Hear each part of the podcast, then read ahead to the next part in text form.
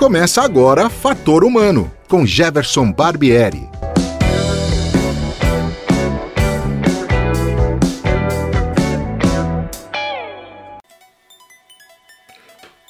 Olá, hoje é dia 31 de julho de 2020 e o Fator Humano está no ar. O meu entrevistado de hoje é historiador e arqueólogo. Em sua intensa carreira acadêmica, ele já supervisionou 17 pós-doutoramentos, 38 doutoramentos e 43 dissertações de mestrado. Publicou e organizou mais de 420 livros, reedições e capítulos no Brasil, em países da América do Sul, Europa e Estados Unidos.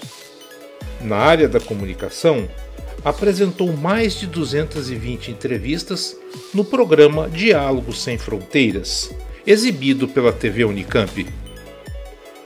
Seja bem-vindo, Pedro Paulo Funari.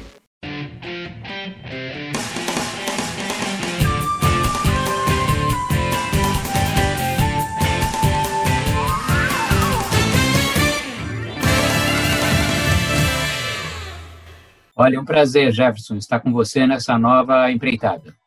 Professor Funari, eu gostaria de começar essa nossa conversa é, lhe perguntando: a sociedade contemporânea aprendeu alguma coisa com a antiguidade, com, com a história antiga? Os exemplos do passado é, não servem para o presente? Olha, Jefferson, eu acho que é, essa sua questão é muito boa, porque é, qual o sentido do passado, né? Eu acho que o passado, é, os historiadores, eu sou historiador, e os historiadores têm esse ponto que eu acho que é importante, que é a história, o passado, ela serve é para o futuro. Ou seja, ela serve no presente para o futuro. Né? O passado em si, ele é algo que está existindo hoje para que nós possamos atuar portanto, futuro. Então, a sua pergunta ela é essencial, quer dizer, se as coisas antigas elas nos dizem respeito e de que maneira elas podem nos dizer alguma coisa. No caso específico da antiguidade que você menciona, que é uma das áreas que eu atuo e que eu acho que para nós é muito importante porque a cultura toda ocidental e a, digamos até a cultura mundial, ela vai muito em cima da herança do mundo antigo né, da antiguidade, é, desde o Egito até Grécia, Roma, judeus. Então, eu acho que isso é fundamental, porque nós temos que conhecer para poder é, ter uma opinião fundamentada e não só muito genérica. Eu veria aí é, duas, duas, dois aspectos na antiguidade em relação à modernidade. O primeiro deles são algumas coisas que são semelhantes, são humanas, são independentes da cultura, quer dizer, da época da cultura, e que são uh, estão presentes na, na, antiguidade e que até hoje uh, nos levam a refletir e a pensar o presente e o futuro. O exemplo que eu dou é o caso da mitologia grega, mitologia em geral, né? mitologia em geral, mas a grega em particular, poderíamos dizer. Ou seja, a ideia de que o ser humano ele é arrogante, o ser humano ele acha que ele conhece mais do que ele conhece, do que ele pode fazer mais do que ele pode. É, isso eu acho que é uma, uma, uma, é, uma sacada, digamos assim, dos gregos, que tem a ver com aquela expressão que os gregos tinham, que era conhece-te a ti mesmo, que as nós, nós entendemos muitas vezes, modernamente, que esse conhece-te a ti mesmo é um conhecimento interior. Mas não é isso. Conhece-te a ti mesmo é conhece que você é um ser humano e não um Deus. Você é mortal. E então quer dizer, conhecer os seus limites.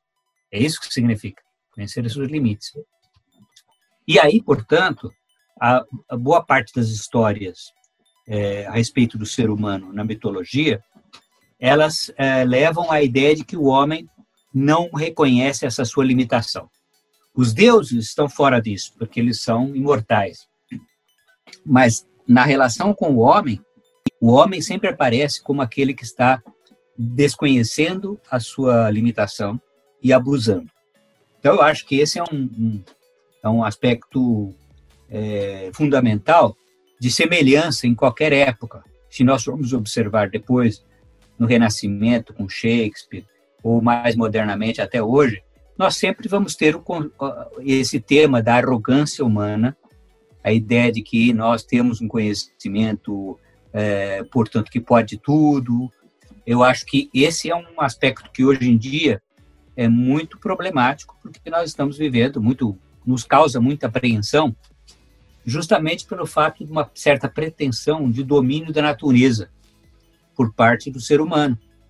Ah, o fato de nós termos máquinas tão sofisticadas, conseguirmos fazer intervenção no corpo humano de maneira tão profunda, essa simbiose do ser humano com a, com a máquina, né, com o chip, isso tudo, alguns falam em antropoceno, nós estamos fazendo o mundo, a época do homem, antropoceno.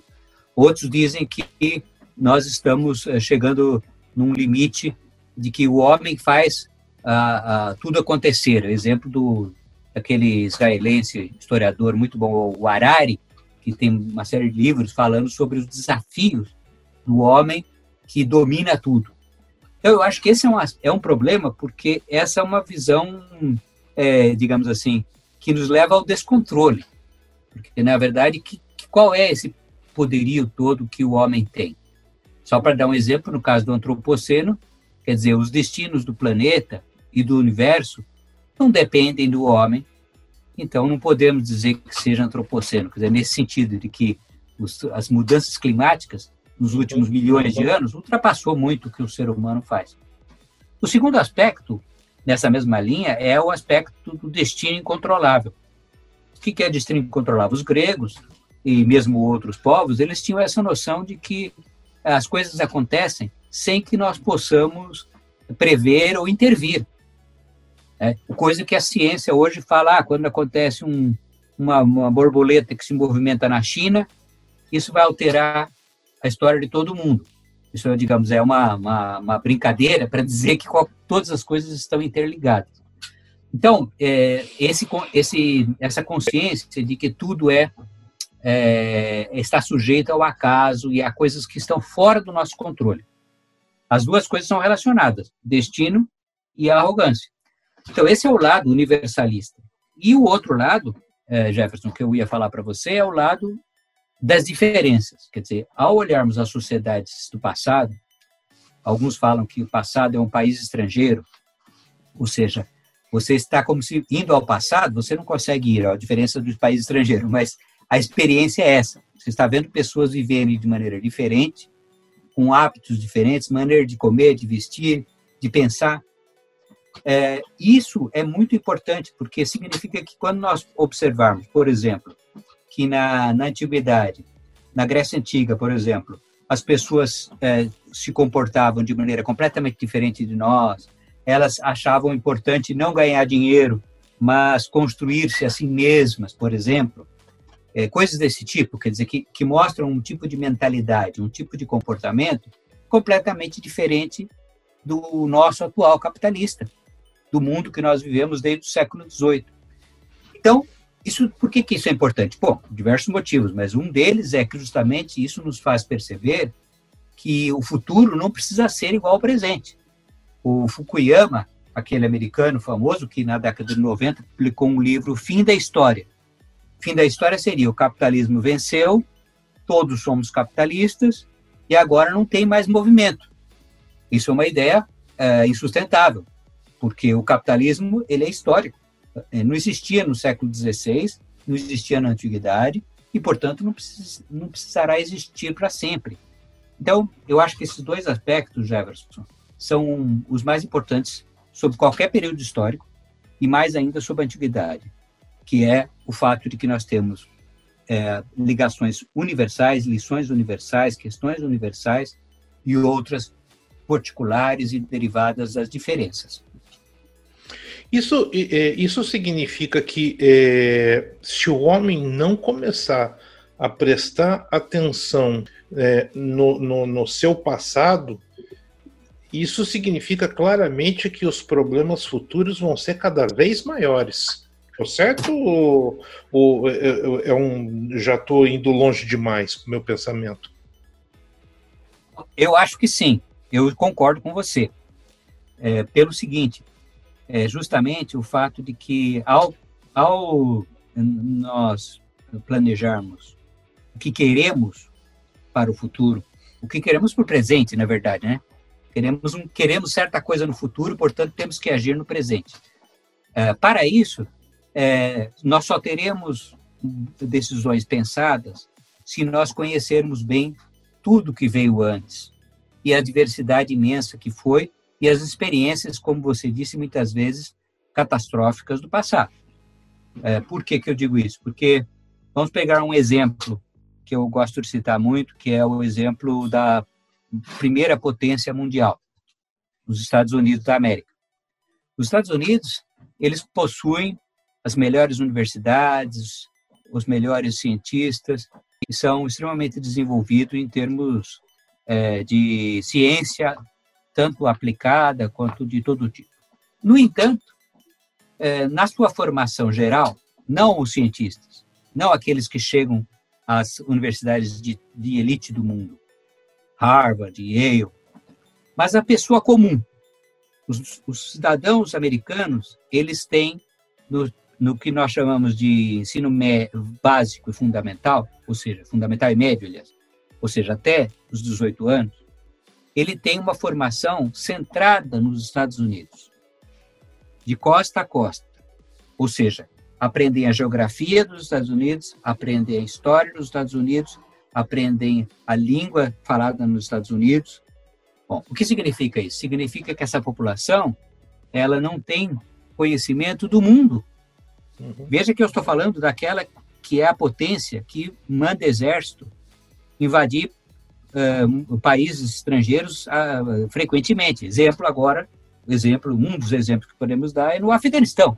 Eles estão numa guerra no Afeganistão já há 20 anos, com tropas lá, e, e a população não sabe aonde fica o Afeganistão, qual o continente, não sabe qual o continente que fica o Afeganistão, não sabe das características históricas do Afeganistão, não sabe que o Afeganistão é, está há dois mil anos em guerra, 2.500, digamos, em guerra. Nunca houve período propriamente pacífico ali. Então, esse é um exemplo que eu dou, é, respondendo a sua pergunta, Jefferson, para mostrar como uma, uma, uma formação mais democratizada, quer dizer, que atinge a população, não é só as elites, que seguramente são muito boas em diversos lugares do mundo, mas que consiga fazer chegar à população em geral, ao povo, às crianças todas, aos cidadãos, futuros cidadãos, informações sobre essa imensa diversidade e sobre as tragédias do passado,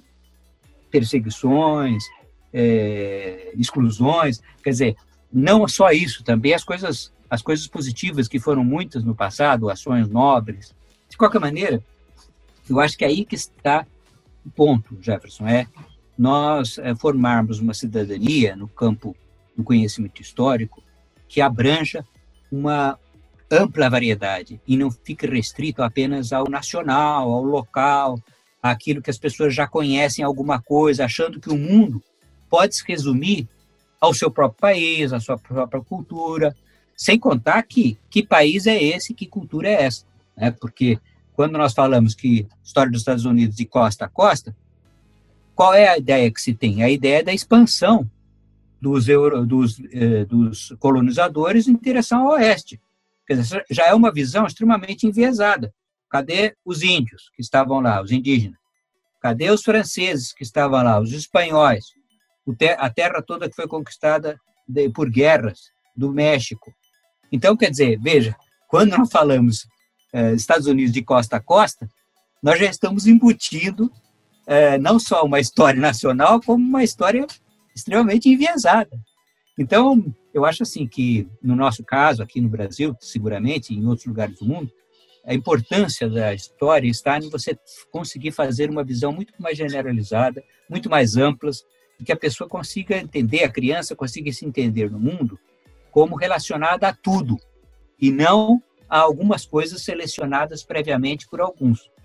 Aí o senhor toca num ponto que eu acho que é importante e que eu ia. Vou aproveitar esse gancho já, que é o ensino de história nas nossas escolas, né? Que, é, assim, me preocupa muito porque tem uma brincadeira que as pessoas fazem com relação às novas gerações, que eles dizem que as novas gerações acham que uh, o mundo começou uh, no dia em que eles nasceram, né? E que não existe nada para trás, né? É, mas uh, tudo bem, é, é uma brincadeira, mas às vezes tem até um fundo de verdade, né?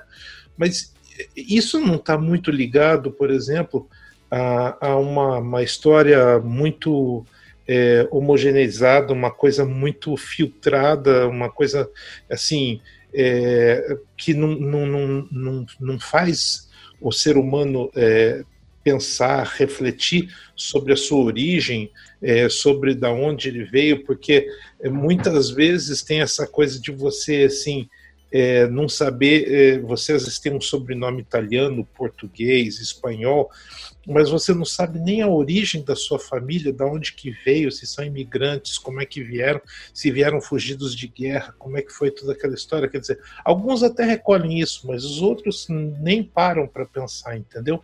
Então, assim, esse ensino de história nas nossas escolas, é, ele ainda está carecendo é, melhorar muito ainda o, o nível é, e, e, contar um pouco, às vezes, de verdade para as crianças, professor?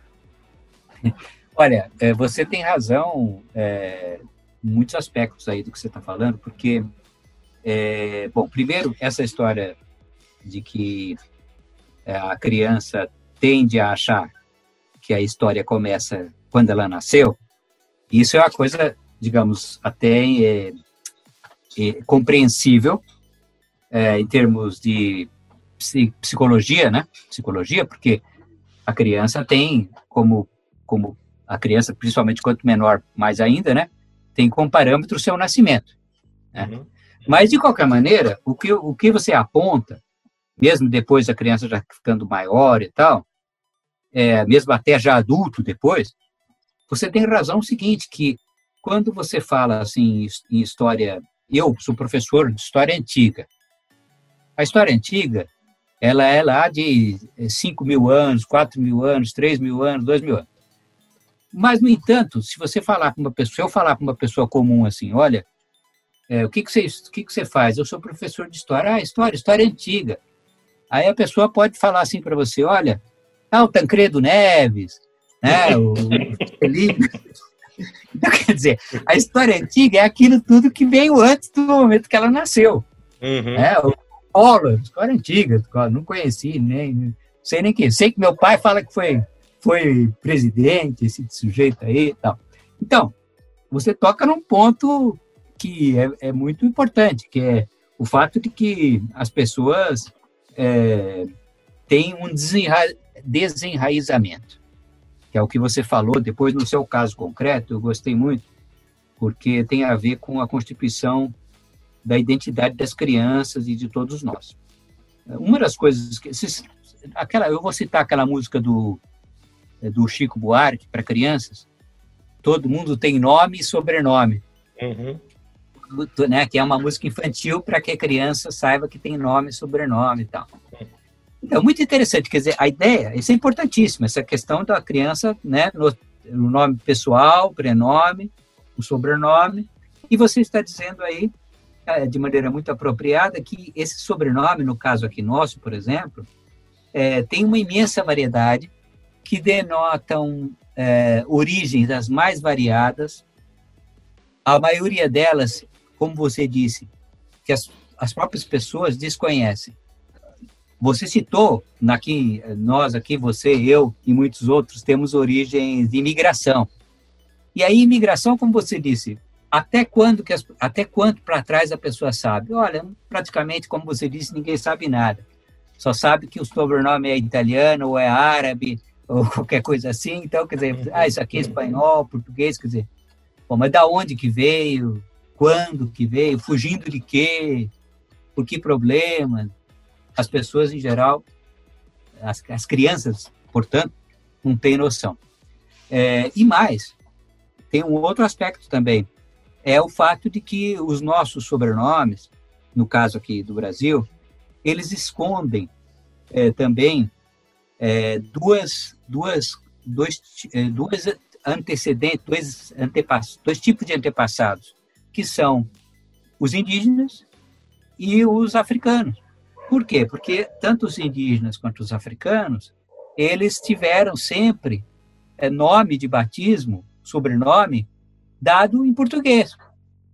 Então, você tem nomes como de Jesus, Santos, e uma série de nomes é, ligados a, principalmente a, a santos e, da, e a igreja, mas em geral, a nomes, digamos, de domínio comum.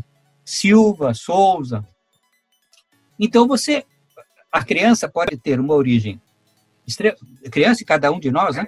Uma origem extremamente variada, como é o caso, para o meu caso, vou citar o meu caso. Tem antepassados que são indígenas, antepassados que são é, portugueses, é, espanhóis, italianos, isso só do pouco que eu sei.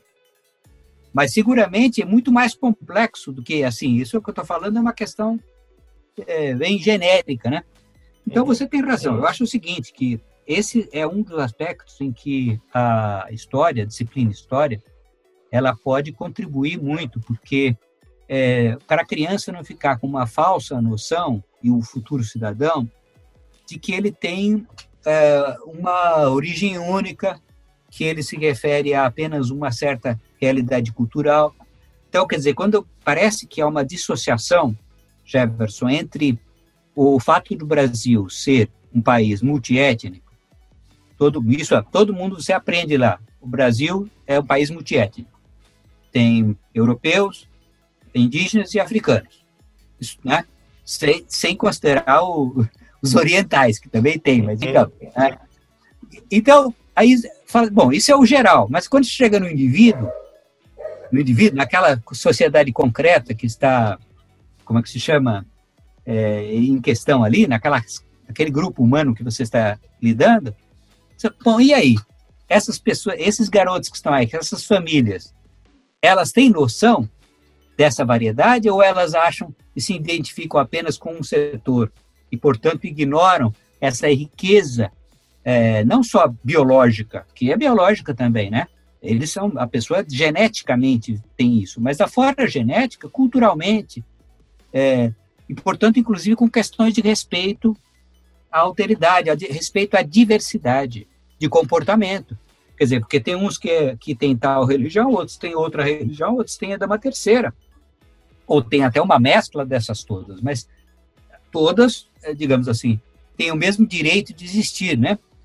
Do que uma um convívio com a outra. Agora, se você não tem essa, essa visão mais multifacetada, ampla, você acaba é, limitando a criança e o adulto depois na sua visão de mundo. Então, Jefferson, é, eu acho que a diversidade cultural, que é um dos critérios é, que já está lá desde a década de, de 90, na, nos planos didáticos, no, na, no, dos PCNs, do Fernando Henrique, depois no governo sucessivo do Lula, da Dilma, é, com o Plano Nacional do Livro Didático. Quer dizer, nós temos uma série de políticas a respeito de diversidade, respeito à diferença, diferença de comportamento, de tudo.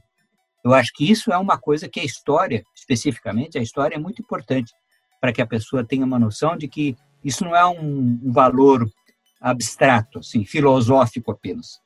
É um valor humanista, filosófico, é, de cunho, por exemplo, religioso. Não, também pode ser, mas ele tem uma efetivação histórica, uma justificativa histórica. A criança pode, tem o direito a conhecer isso, Jefferson. Professor, então, o senhor está falando esse direito né, a, a, essa diversidade. Eu não, não quero eh, entrar em, em detalhes políticos, porque o, o, o, intuito do programa não é exatamente esse, né? Mas na medida em que a gente tem, é, vamos dizer assim, uma visão meio, é, meio distorcida dessa diversidade e de que a diversidade pode representar um, um problema para as futuras gerações, é, isso, esse rompimento, essa, essa quebra uh, e, e, e, essa descontinuidade é, não causa uma confusão é, na cabeça de quem está aprendendo, porque é, de repente você tem é, um ensino é, que está calcado em falar sobre isso e de repente você varre a sujeira para debaixo do tapete e não existe mais diversidade e só uma coisa pura e limpa é, e nós não temos mácula nenhuma. É, você tem razão é, que é, esse é um problema que, como você disse, circunstancial, mas não só. Né? Circunstancial, quer dizer, circunstâncias do tempo presente, não só no nosso país, como no mundo. Nacionalismo, é, é, muros, barreiras, é, perseguições. Eu digo isso no mundo, quer dizer, há um recrudescimento de, desse tipo de atitude em diversos locais do mundo.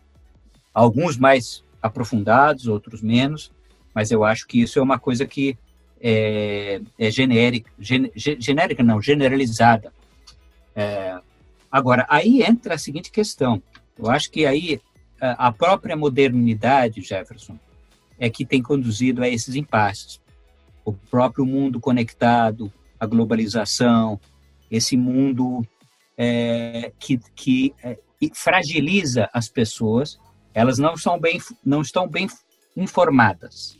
As pessoas, no geral, como nós vimos, que eu falei antes, não estão bem informadas sobre o mundo, sobre a diversidade, sobre o fato de que as pessoas devem respeitar uns aos outros, por exemplo. Então, o que acontece? Elas estão fragilizadas por diversos motivos. Crises, principalmente de caráter econômico, quer dizer, as pessoas têm dificuldade de achar emprego, de se alimentar, etc. E em diversas circunstâncias, em qualquer lugar do mundo, estou dizendo isso uma caracterização geral. Então, uma reação é, muito recorrente na história, e que é o que ocorre agora, a meu juízo, é justamente você reforçar ah, os laços de um, de um grupo e estigmatizar como um bode expiatório outros grupos. A ideia do bode expiatório, que está lá na Bíblia, que é você pega um para o bode que você vai matar para salvar todos, não interessa se ele tem culpa ou não, está lá na Bíblia. Mas o fato é, essa ideia de bode expiatório, quando você transfere isso para um grupo humano, um grupo religioso, um grupo de comportamento, é, é uma maneira de você, desse grupo, desse grupo majoritário, é, ter um escape para seus problemas. Quer dizer, eu estou sentindo fome. A culpa é minha? A culpa é do governo? A culpa é não, não. A culpa é de um grupo assim, assado. Né? Tem alguém que está que é responsável e nós podemos voltar o nosso ódio a esse grupo. Então, eu acho que é, eu estou dando primeiro uma explicação, da meu juízo, do que, que eu acho que acontece. Agora, para não ser é, só pessimista, porque eu, eu não sou só pessimista, eu acho que isso é, pode ser combatido justamente com o conhecimento. Eu sou otimista nesse aspecto, no sentido de que eu acho que o fato de as pessoas conhecerem a história, a geografia, a cultura de maneira mais aprofundada, a perceberem que o outro ele não é nunca o, o motivo do seu mal-estar. Esse é o ponto. E ao contrário, você é, ter a relação com essa, com essa diferença, com esse outro que tem um comportamento diferente do seu, não significa que você terá que mudar. Eu acho que esse é um, um problema do, desse tipo de, é, de que, que, se joga muito com essa ideia de você estigmatizar o outro. É que você diz assim, não, se você aceitar a religião do outro, você terá que ser dessa religião. Não. São duas coisas diferentes. Uma coisa é você aceitar a religião do outro, outra coisa é você, não, mas eu tenho que acreditar nisso. Não. São, são duas coisas completamente diferentes. Eu acho que essa é a questão da, da, da ideia do convívio de diferentes. Não de eu vou mudar o meu comportamento necessariamente porque eu agora. Seguramente as pessoas, quando convivem, mudam. Mudam para melhor. Tanto assim que a coisa que se pode ver, eu me lembro do exemplo da. Vamos dar um exemplo. No conflito da Irlanda do Norte entre católicos e protestantes, é, uma das coisas que eu estava ouvindo um documentário que destacava-se é que as, as operárias de uma mesma fábrica, que eram católicas e protestantes, elas conversavam, falavam, e se, e se, e se e seus problemas eram comuns, elas eram seres humanos.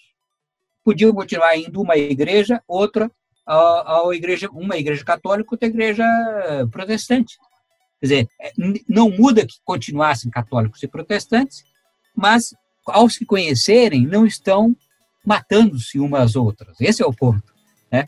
É, isso é um exemplo histórico que eu estou dando, assim, da década de, de 70, 80, que hoje nós temos como uma consequência positiva disso o fim de uma guerra civil, digamos assim. Então, veja como uma coisa que é possível.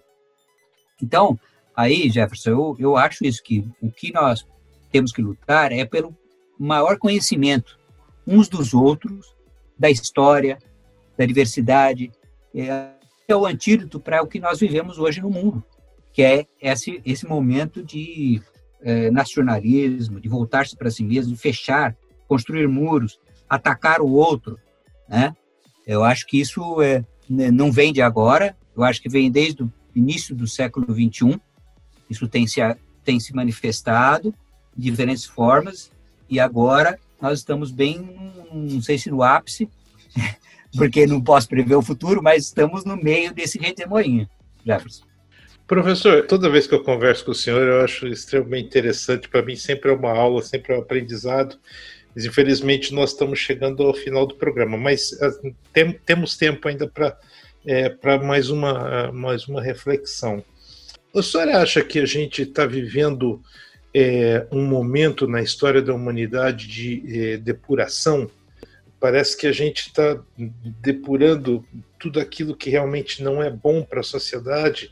Isso está vindo de uma forma muito forte, muito está é, tá aflorando tudo isso. Acha que isso tudo pode ser o início de, de uma nova maneira de ser, inclusive com a história da pandemia, quer dizer, a reclusão, o pensamento.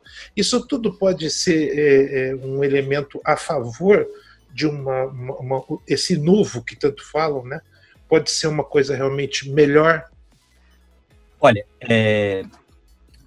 primeiro eu acho assim que você tem razão e isso é muito importante, o fato de que é, muita gente passou a, a encarar a, o mundo e a si mesmo de maneira diferente por esse fator externo é, muito forte que é a pandemia. Quer dizer, então as pessoas reviram muitas coisas na, na, na vida sua e do mundo.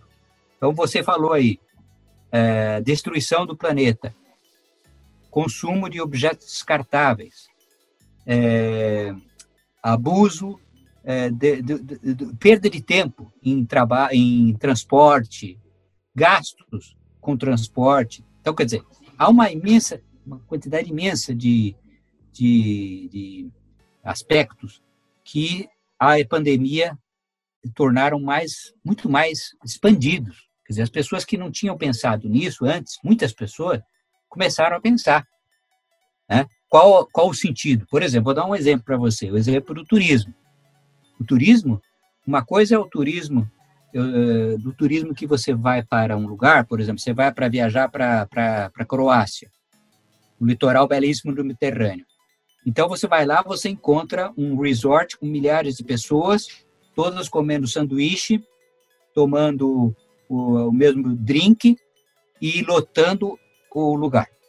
Olha, o que, que eles estão vendo lá na Croácia hoje? Falando assim, não, não é muito melhor do que ter essa poluição, esse monte de gente, essa poluição local aqui tremenda.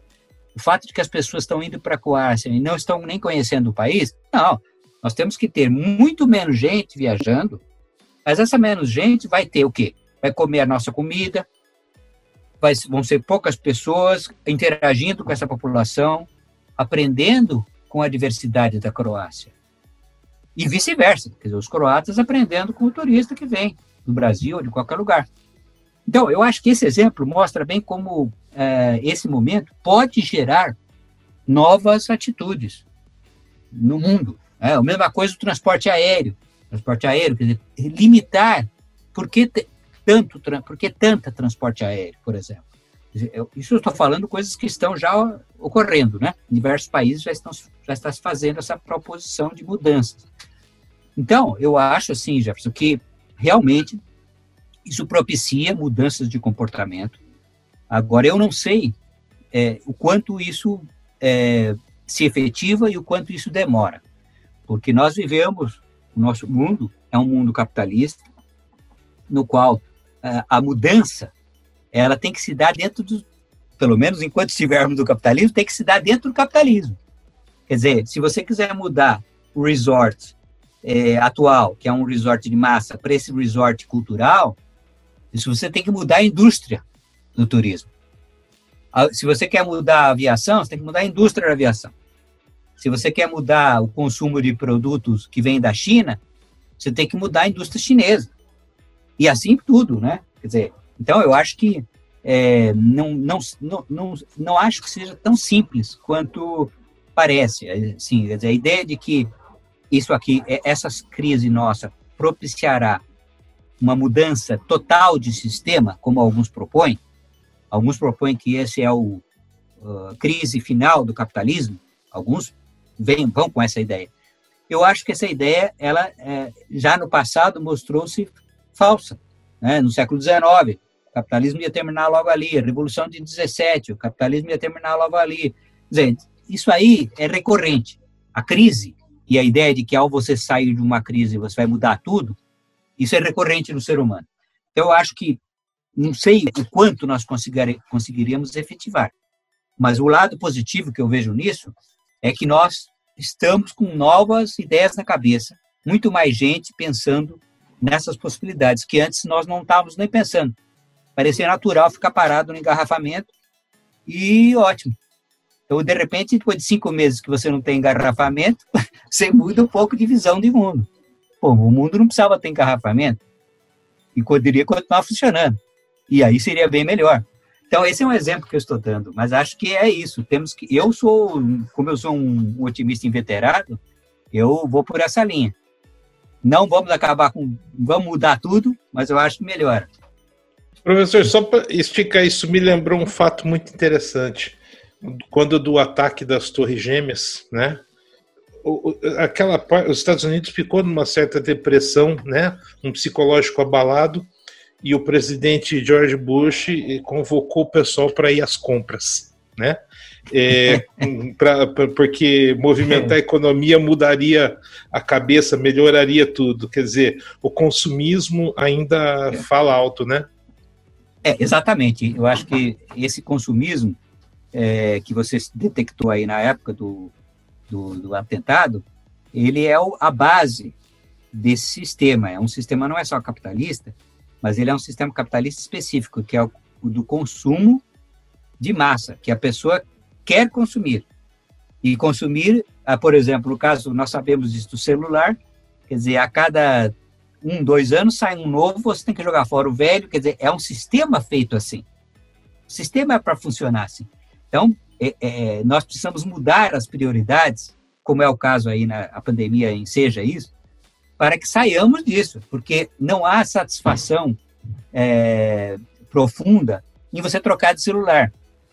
Você, é, é, para sua felicidade, não depende de você trocar de celular. Esse é o ponto. Mas o sistema, isso está interiorizado. Você trocar de carro, trocar de celular, trocar de roupa, trocar de. Isso é, é isso que te faz feliz. Eu acho que aí entra esse ponto. Agora, você citou a Torre Gêmeas, é, as Torres Gêmeas, eu, eu, me lembro na época, teve é, quem falasse justamente que era o fim do sistema capitalista norte-americano. Então veja como as coisas têm que ser tomadas com calma. Quer dizer, sim, foi um ataque tudo, mas é, não só, não só não foi o fim, como piorou muito, porque eles invadiram primeiro o, o Afeganistão, depois o Iraque, e hoje nós temos aí uma série de guerras, né? Síria, dizer, tudo isso desencadeado por, por aquele ataque. Dizer, não, não foi o fim do capitalismo, mas uma, uma série de consequências imprevisíveis, aquilo que eu falava de início do destino, né? Uma série de consequências, aparentemente não tem nada a ver uma coisa com a outra, Você joga o avião lá e, de repente, está com guerra na Síria, morrendo milhares de pessoas, um milhão de, de pessoas entrando na Europa há dois, três anos atrás, refugiados, né? Então, quer dizer, veja como é muito mais complexo do que a gente pode prever, né, Jefferson? Toda ação tem sua reação, né? Exatamente. Professor, olha, gostaria de agradecer imensamente mais essa aula é, que o senhor pôde proporcionar para mim e para quem escuta o fator humano. É, queria agradecer imensamente é, esse tempo que o senhor despendeu aqui conversando comigo, né? E dizer que a gente está sempre aberto aqui para bater um papo, para conversar sobre os assuntos. Então, sempre que quiser, por favor, procure a gente para a gente poder fazer, tá bom? Será muito bom, Jefferson. Parabéns pela iniciativa. Muito obrigado, viu, professor? Um grande abraço, viu? Obrigado, abraço, Jefferson. Então é isso. Nós finalizamos aqui a edição número 9 do Fator Humano.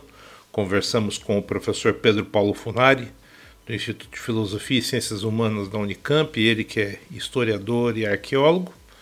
Mais uma entrevista bastante interessante. E a gente volta na próxima semana, também prometendo trazer mais um convidado que tenho certeza vai uh, enriquecer né, os nossos pensamentos e as nossas reflexões. É isso. Muito obrigado a todos, um abraço e até lá. Fator Humano volta numa próxima oportunidade. Até lá!